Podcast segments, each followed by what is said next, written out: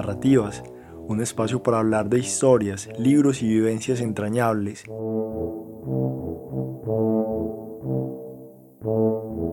Hola, en este nuevo episodio de Narrativas queremos celebrar el primer año de apertura de nuestra Casa de la Literatura San Germán, un lugar que poco a poco se ha ido convirtiendo en un escenario de encuentro en torno a la literatura.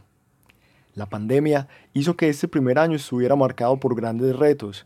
Aún así, esto no impidió que usuarios de todas las edades participaran de nuestros procesos, integrando su cotidianidad nuestra propuesta cultural. Hoy hemos invitado a dos de nuestros usuarios a que compartan con nosotros cómo ha sido su experiencia de habitar esta casa durante su primer año.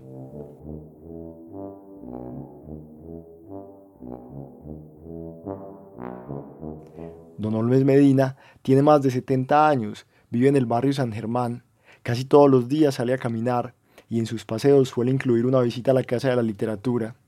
Es un lector voraz, en sus ratos libres le gusta escribir. Hace algunos años tuvo un accidente y el doctor, a manera de terapia, le recomendó leer para no perder gradualmente la memoria. Antes de eso, don Olmes ya leía. Sin embargo, la necesidad de leer para recordar de leer para no olvidar le ha dado un nuevo significado al acto de leer. Don Olmes, gracias por sumarse a esta celebración de la Casa de la Literatura. Cuéntenos, ¿qué es lo que más le gusta de leer?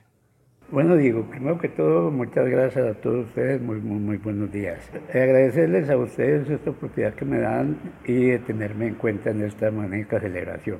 Para mí la lectura es algo primordial en mi vida, lo cual me ha enseñado muchas cosas y lo que más me gusta leer es que en la lectura obtengo muchos conocimientos, lo cual me ayuda mucho en mi, en mi vivir y en mi, en mi personalidad como, como, como ser humano. Eh, de la lectura me gusta mucho que saco muchas enseñanzas de ella, pues me, me dentro como en otro mundo otro mundo eh, que, yo, que quizás yo no he vivido, que se ve en otras culturas, en otros países, lo cual le enseña a uno mucho a conocer más el mundo. ¿Y qué ha sido para usted la Casa de la Literatura durante ese primer año? Diego, la Casa de la Literatura para mí ha sido como mi segunda casa. Tengo la costumbre de caminar diario, hacer ejercicio, porque es recomendación del doctor. Todos los días hacer mis paseos, a paso por la Casa de la Literatura, eh, arrimo, echarlo con, con, los, los, empleados muy que son muy amables. Y entonces para mí la Casa de la Literatura es como mi segunda casa, la cual es, ya, ya, es como un hobby para mí. Le pedimos por último que haga una invitación a quienes nos escuchan para que visiten la Casa de la Literatura. Eh, bueno, yo le hago una invitación muy, muy modestamente a todos los que me están escuchando los invito a que visiten la, Casa de la, Literatura y que adquieran libros que son cosas que son muy importantes, libros que le enseñan a uno mucho en la vida. Muchas gracias a Don Olmes. También está con nosotros Fernando Ríos, que cada sábado hace parte del Club de Lectura y Escritura de la Casa de la Literatura. Al principio presencialmente y desde el inicio de la cuarentena de manera virtual.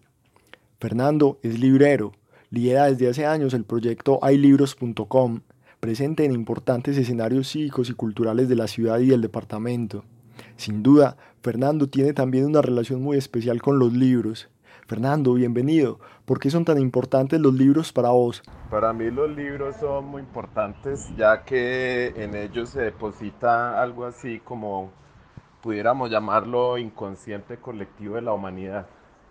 Para mí sería algo similar a, eso, a un inconsciente colectivo, con todo el conocimiento que el hombre ha logrado a través de, de su historia y que está ahí, latente en los libros, para cuando alguien abre un libro y se va a encontrar ahí con el pensamiento casi que decirlo de toda la humanidad, un poco como decía Borges, que un hombre es todos los hombres, también un libro son todos los libros.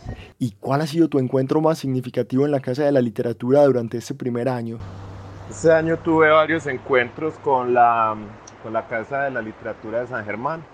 Para mí uno de los más valiosos que hubo a lo largo del año es el taller de escritores que realiza el profe Carlos Mario Aguirre los, los sábados a las 2 de la tarde.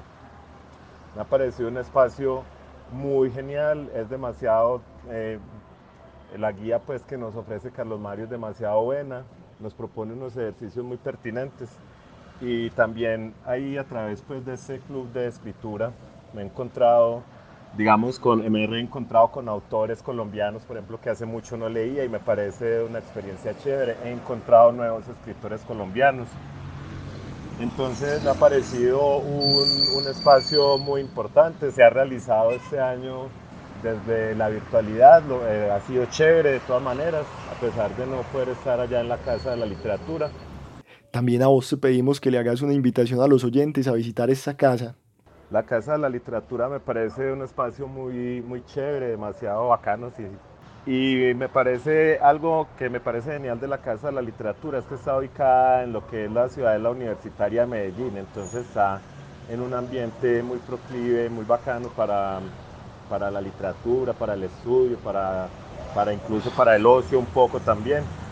Eh, invito a todos los oyentes del podcast pues, a que visiten la Casa de la Literatura de San Germán. Es muy fácil de llegar, hay rutas de buses, hay estación de encicla cerca. Muchas gracias a Don Olmes y a Fernando y a todos los que hacen posible este proyecto.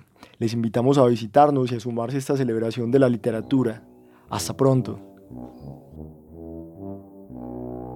Si quieres hacer parte de narrativas, escríbenos a casa de la literatura